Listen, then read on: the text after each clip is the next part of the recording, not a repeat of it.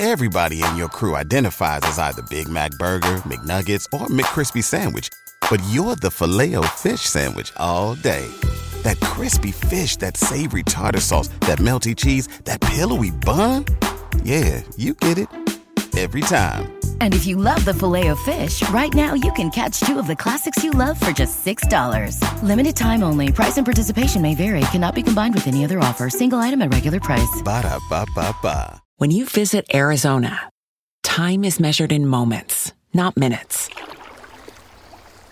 Like the moment your work stress disappears as you kayak through the canyons.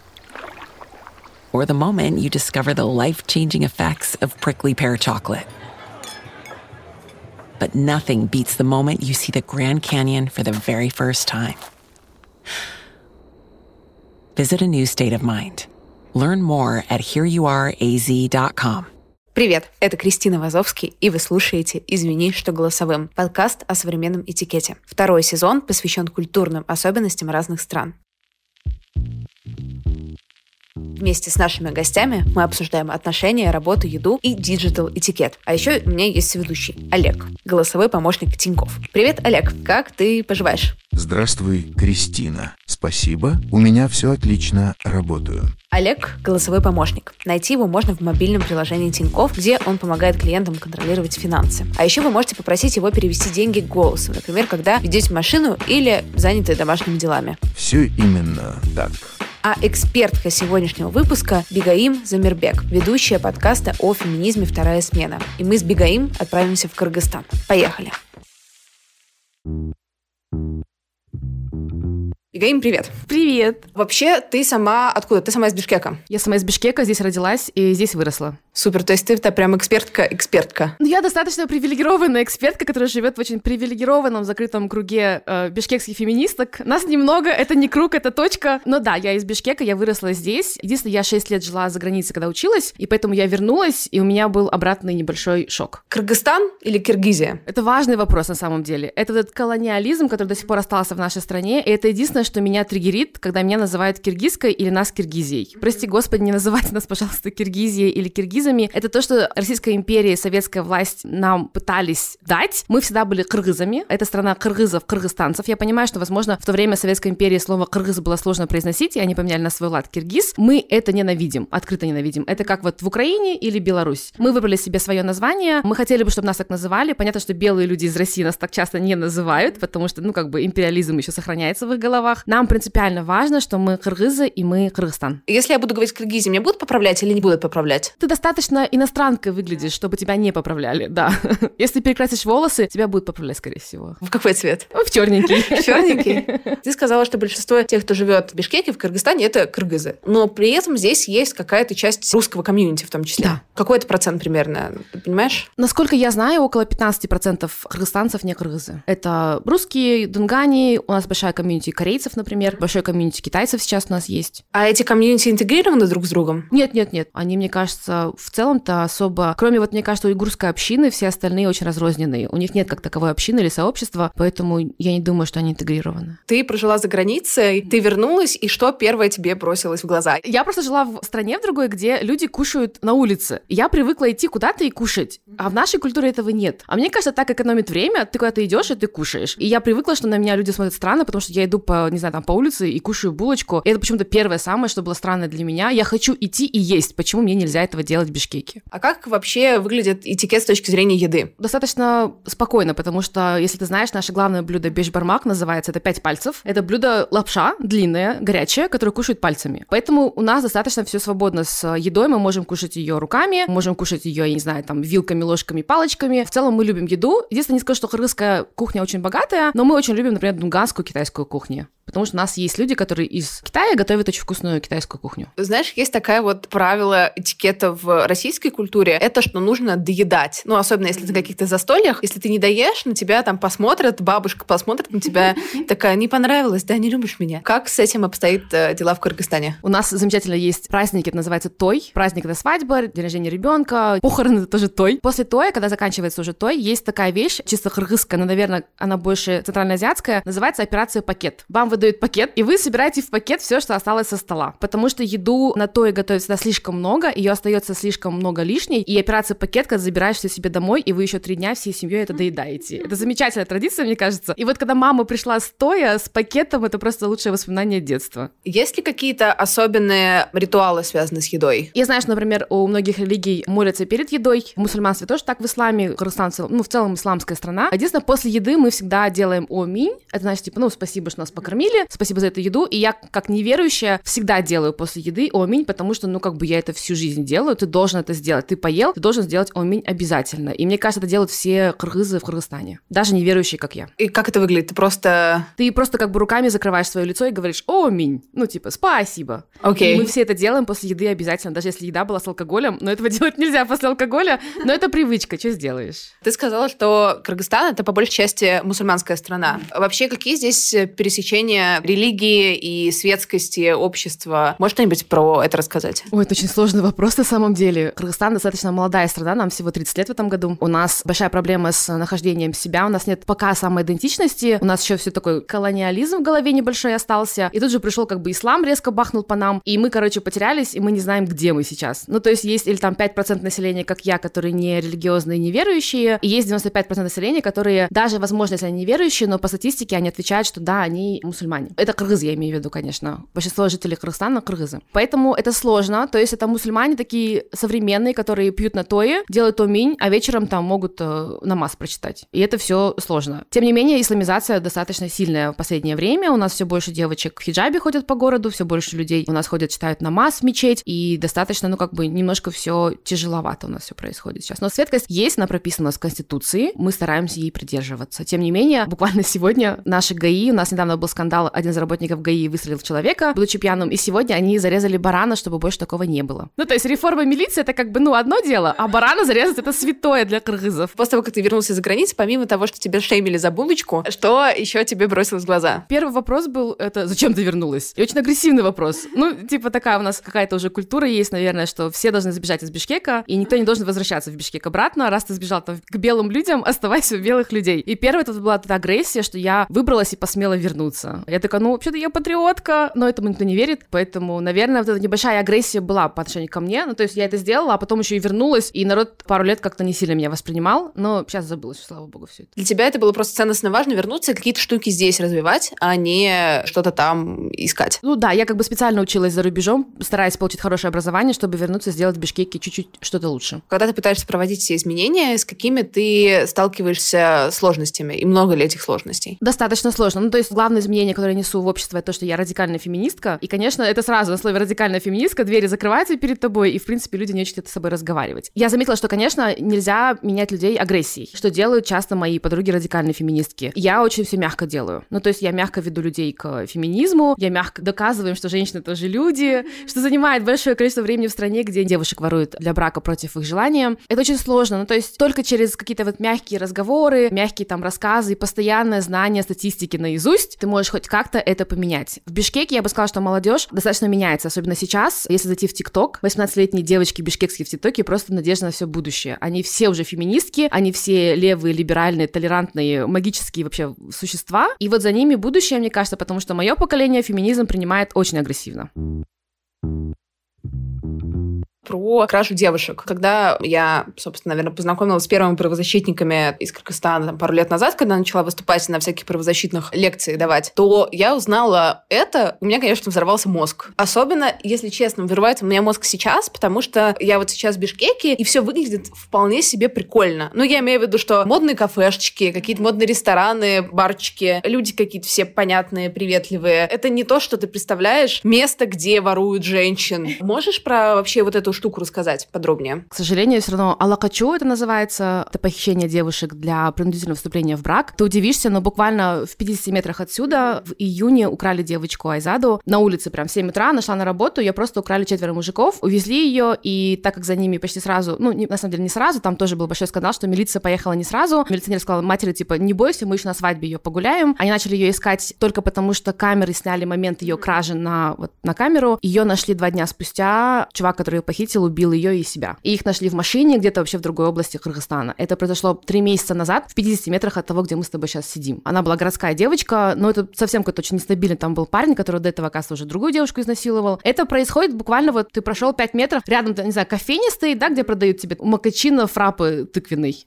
А тут же тебя могут своровать и убить. Насколько я слышала, что здесь такая история, что если ты, например, теряешь девственность, да, у тебя был какой-то сексуальный контакт до свадьбы, то, соответственно, это большой позор, поэтому семьи иногда и отдают этих девушек тем чувакам, которые их украли. Да, то есть э, там есть целый процесс, это как бы процедура, это не традиция, хотят называть традицией, у нас никогда не было такой традиции на самом деле. Да, то есть он приводит ее домой к себе, там есть несколько этапов, если она не соглашается сразу остаться, бабушка ложится через порог, около порога, и ты не можешь через бабушку переступить, потому что в нашей традиции и культуре уважение к взрослым обязательно, то есть нас воспитывают с этим уважением к взрослым, безоговорочным уважением. И девушка зачастую не может переступить через бабушку и уйти из этого дома. А если она все-таки переступает через бабушку, во-первых, позор на ее голову, но вот после нее последнее решение это парень насилует девушку в этот же вечер, потому что потом не девственницу домой не заберут, да. И все как бы в деревне узнают, что она не девственница после этого. И, возможно, даже семья ее не заберет, такое тоже бывает. Блин, очень жестко. Это жестко, и как бы это на самом деле происходит, я не скажу, что часто происходит в Бишкеке, конечно, понятно, это чаще происходит в регионах, тем не менее, ну как бы мне кажется, каждая подруга, которую я знаю, так или иначе сталкивалась хотя бы с угрозой, потому что у парней есть такой прикол, если ты с ним расстаешься, а ему это не понравилось, то он может тебе или угрожать тем, что он тебя украдет, ну или украсть. Как с этим вообще борются? И борется ли с этим кто-то? У нас есть специальная уголовная статья, да, она чуть другая, чем просто похищение человека, потому что раньше не писали заявления, им дают, насколько я знаю, до 7 лет. С этим особо не борются, потому что, опять-таки, к сожалению, и Бишкек, и любая другая деревня Кыргызстана — это одна большая маленькая деревня, где все друг друга знают. И быть украденной — это в том числе позор для тебя, даже если тебя не изнасиловали. Ну, а вдруг изнасиловали? То есть это вся такая есть э, подоплека, что, возможно, тебя там изнасиловали, и ты больше не девственница. К сожалению, большинство девочек просто не идут в милицию. И милиция, опять-таки, вот милиционер, когда украли Айзаду несколько месяцев назад, сказал матери на ее заявление о том, что у нее дочка пропала, он сказал, ну не бойся, мы еще на ее свадьбе погуляем. То есть уровень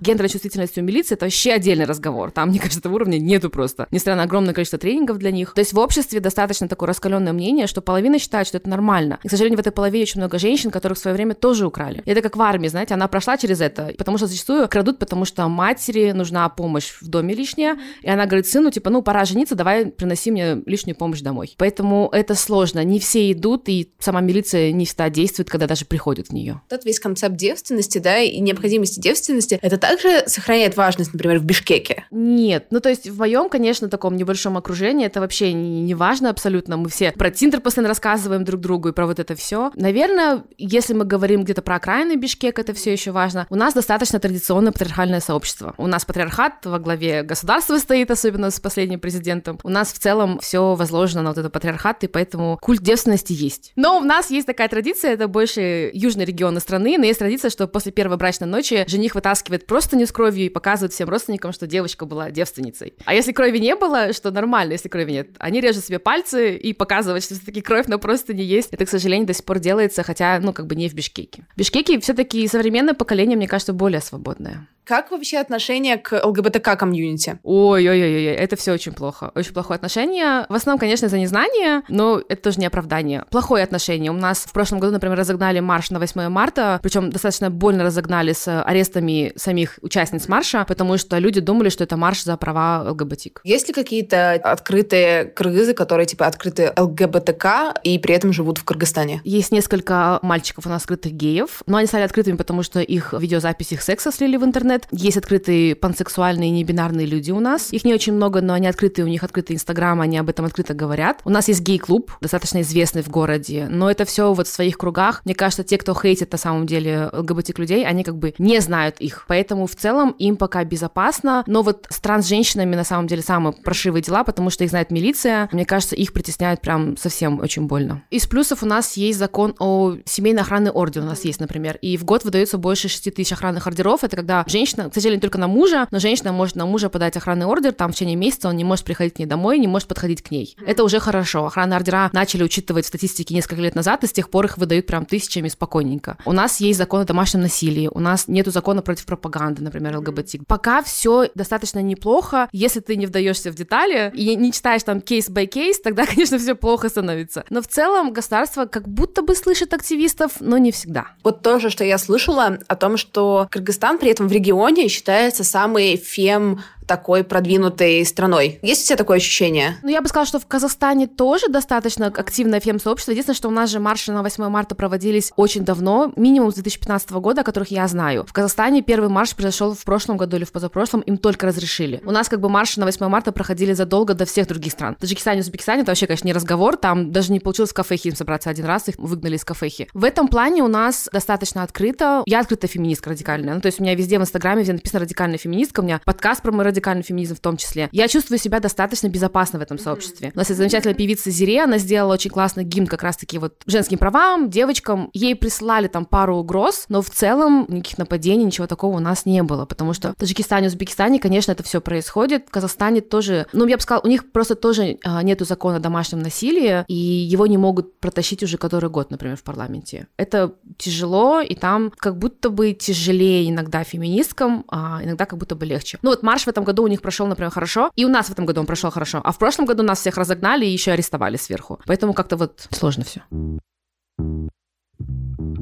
Насколько развит digital в Кыргызстане? Хорошо, достаточно. У нас хороший интернет, он пришел к нам рано, быстро и очень дешево, самое главное. Они себя называют digital-номады, цифровые кочевники. Их у нас достаточно много. Конечно, в период пандемии они сидели все дома, поэтому сейчас они в целом разъехались, кто в Грузии, кто в Армении, кто в России работает сейчас. Но культура это есть. У нас очень хороший IT-сектор, у нас есть очень хороший парк высоких технологий, они там налоги какие-то меньше платят, потому что они IT занимаются сектором. IT цифровой у нас уважают. И это работает в целом неплохо, и и так как кыргызы считают себя кочевниками, кыргызы, которые прожили своей мамой всю свою жизнь, не, не съезжали от нее ни разу в жизни, они считают себя кочевниками, что мы раньше были кочевым народом много лет назад, поэтому, в принципе, мы окей с тем, чтобы переезжать и работать там из разных точек мира, если у тебя есть такие навыки. Многие мои знакомые друзья работают из Сербии, из Турции, из Грузии. Кстати, мы сейчас, у нас есть в моей студии толк много открытых вакансий, поэтому если вы живете в Кыргызстане или вы не живете в Кыргызстане, то вы можете зайти по описанию по ссылочке и посмотреть. Мы ищем продюсеры этого подкаста. Мы ищем продюсеров, селзов, монтажеров. Короче, всех мы ищем, 7 открытых вакансий. Заходите, посмотрите. Мне кажется, что в целом мы платим московские зарплаты, поэтому с московскими зарплатами в Бишкеке можно очень классно жить. IT-сектор в целом работает на Россию, Америку, Канаду и живут здесь нормально. Им очень приятно здесь жить. Вообще меня всегда дико интересовала культура гостеприимства, особенно то, как люди обходятся с деньгами, когда речь идет об их друзьях и близких. Ребята рассказали мне, что, к примеру, в Южной Корее никогда не делят счет. Его оплачивает кто-то один. Обычно платит самый старший человек за столом. Причем вне зависимости от того, сколько человек за столом и сколько было заказано. Говорят, что в Нидерландах каждый платит сам за себя. А в России часто встречается практика, когда кто-то один платит за стол, а остальные переводят ему свою часть на карту. Я могу помочь сделать перевод при помощи голоса. Просто попросите Олег, переведи деньги, и я все устрою. Прикольно. На самом деле, мне ближе подход, когда один раз могу угостить я, а в следующий, например, угостят меня. Вот давай поговорим немножко про язык, потому что я обратила внимание, что здесь в целом большая часть продублирована на двух языках, да, да. в том числе на русском. Какие отношения культурные с языками? Это тоже сложно. Все сложно в Кыргызстане, потому что советская власть и Российская империя убивали русский язык с самого начала. Они же хотели, чтобы все страны Советского Союза разговаривали на одном русском языке, поэтому те, кто говорил на русском языке, всегда считались людьми второго класса. Это те, вот на кого смотрели сверху, например. И моя мама, как городская и бишкекчанка коренная, говорила только на русском языке, потому что в их обществе говорить на кыргызском это было, значит, деревенский парень, который которого, ну, не сильно уважают. Мой папа, деревенский парень, говорил всю жизнь на русском языке и на русском с акцентом, и он всегда этого ужасно стеснялся. И он поэтому со мной всегда говорил на русском, потому что он не хотел, чтобы у меня был такой акцент, потому что он тоже, вот ему казалось, что иметь акцент на русском языке — это стыдно. И я не скажу, что мне это передалось, но вот, получается, со мной дома принципиально говорили только на русском языке, потому что тогда я считала, что если говоришь на русском языке, у тебя больше карьерных возможностей, и в обществе в целом ты считаешься более как бы уважаемым человеком, потому что ты разговариваешь на языке своих хозяев. Сейчас мы пытаемся вернуть кыргызский язык, который у нас отбирали много-много лет, но у нас нет ни технологии обучения. У нас иногда мы не понимаем, как его обучать так, чтобы детям он понравился. У нас нет медиа на кыргызском языке хорошего, у нас нет книг или кино на кыргызском языке. Мы пытаемся вернуть себе вот эту вот самоидентичность, которую пытаемся в том числе найти через язык. Но это сложно, потому что я не говорю на кыргызском, и меня очень стыдят за это в обществе. Ну, то есть минимум раз в неделю какой-нибудь таксист скажет мне, типа, почему ты не говоришь на своем родном языке? Потому что мой родной язык русский. Он мой родной язык, я на нем говорю, ну, нормально. На кыргызском я не говорю. Тем не менее, сейчас, так как в Бишкек съезжается очень много людей из регионов, которые говорят только на кыргызском языке, происходит такой микс двух языков, и вот сейчас наоборот, если ты не говоришь на кыргызском языке, тебе должно быть стыдно. И мне стыдно, но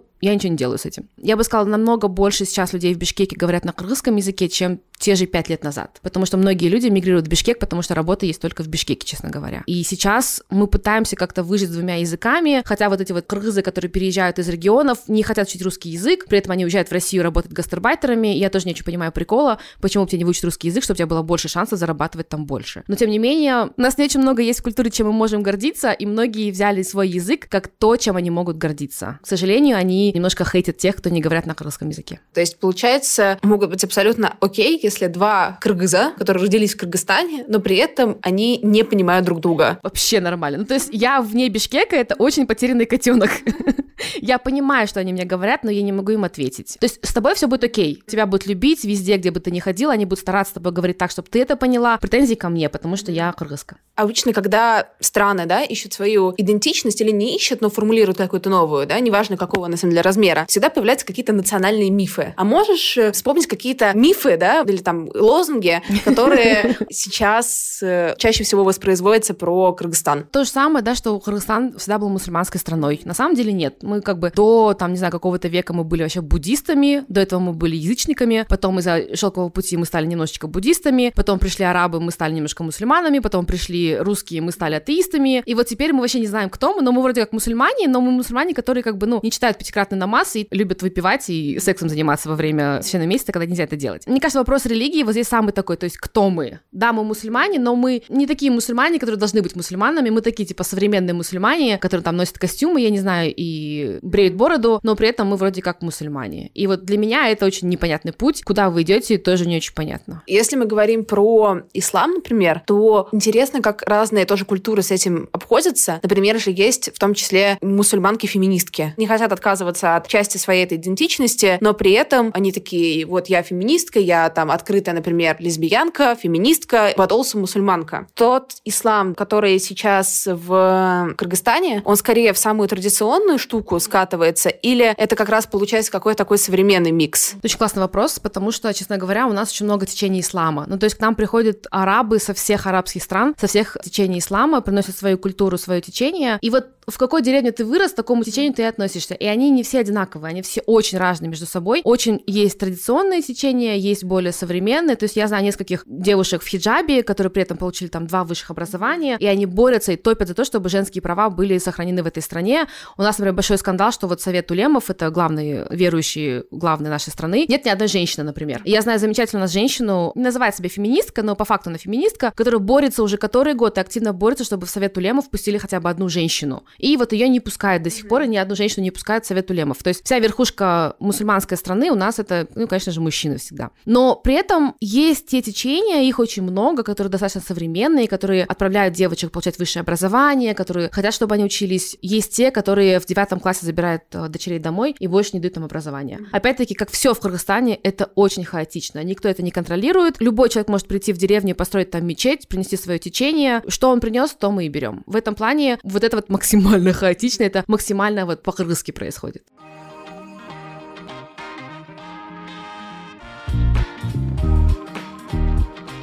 Спасибо, что дослушали эпизод до конца. Я буду рада вашей обратной связи в комментариях в подкаст-приложениях или просто отмечайте меня в сторис собачка Крис Вазовский. А если вы хотите подключить себе Олега, то можете сделать это по ссылке в описании выпуска. До встречи через две недели. Пока-пока. Всем пока.